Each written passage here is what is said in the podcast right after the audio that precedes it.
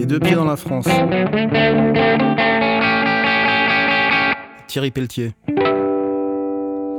La psychiatrie à Carcassonne, c'est au dernier étage de l'hosto. Par la fenêtre, je voyais le Canigou et les Pyrénées quand le ciel était dégagé. C'était l'hiver.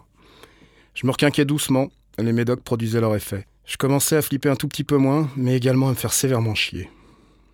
Les bouquins me tombaient des mains. J'habitais que d'où ça m'intéressait pas. Je n'avais pas la télé, je n'en voulais pas. Le truc le plus intéressant, c'était de descendre au rez-de-chaussée, d'en griller une vite fait dans le blizzard, puis de prendre un cappuccino dans le hall en matant les allées et venues. Beaucoup d'éclopés, évidemment, pas mal de traînelades professionnelles, et parfois, rarement, une jolie femme. Dans l'ascenseur qu'on s'est tombé dessus, aussi étonnés l'un que l'autre, faut dire qu'on avait bien changé tous les deux. Steve, le gros Golgoth fou qui m'avait tant cassé les noix au foyer de nuit pour SDF où j'avais trimé tout un hiver trois ans auparavant. Steve, le cador, tout de marque sapé, qui plastronnait, chouravait, raquettait gentiment les vieux, les clodos, les isolés, épaulé par les petits loustiques qui se plaçaient sous sa coupe. Steve, le gros mytho ultra-violent qui avait bien failli me défoncer la gueule. Là, dans l'ascenseur, un gnard à la main, sapé prolo lambda, il avait bien décollé le Steve. Paumé facilement 20 kilos. J'ai un cancer de l'estomac, il m'a balancé d'emblée. C'est con, j'avais arrêté les conneries. C'est fini la violence, la prison. J'ai un gamin maintenant. Dis bonjour, Kevin. J'avais même trouvé du boulot. Enfin, c'est la vie. L'ascenseur était plein, les passagers mataient leurs pompes, mais je me doutais bien qu'ils n'en perdaient pas une miette. Steve m'a bien chauffé et il a ajouté Vous êtes en psychiatrie, c'est ça? Bah merde, j'aurais jamais cru ça de vous. Bon, je descends là, faut pas vous laisser abattre, hein, tant qu'il y a de la vie. Allez, salut, et que Dieu nous garde. Que Dieu nous garde, Steve. J'aurais pu longtemps continuer mes allers-retours entre le hall et ma piole, à ressasser mes idées noires et ma peur. Un matin, ils ont installé un grand type dans le lit d'à côté.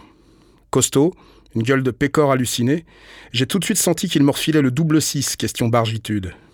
Il m'a expliqué qu'il bossait comme jardinier chez les religieuses, qu'il vivait avec sa sœur et qu'ils étaient tous les deux catholiques fervents.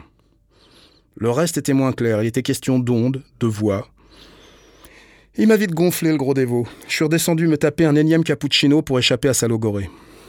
À mon retour, je l'ai retrouvé assis sur mon pieu avec mes chaussons aux pieds. Je lui ai signifié un peu sèchement que ça ne se faisait pas.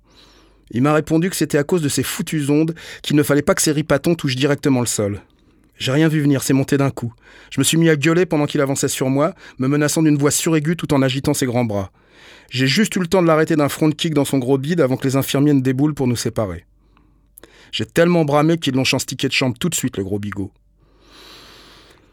Une fois tout seul, allongé peinard sur mon lit, en contemplant les magnifiques chaussons à carreaux bleus et blancs de nouveau à mes pieds, j'ai commencé à rire.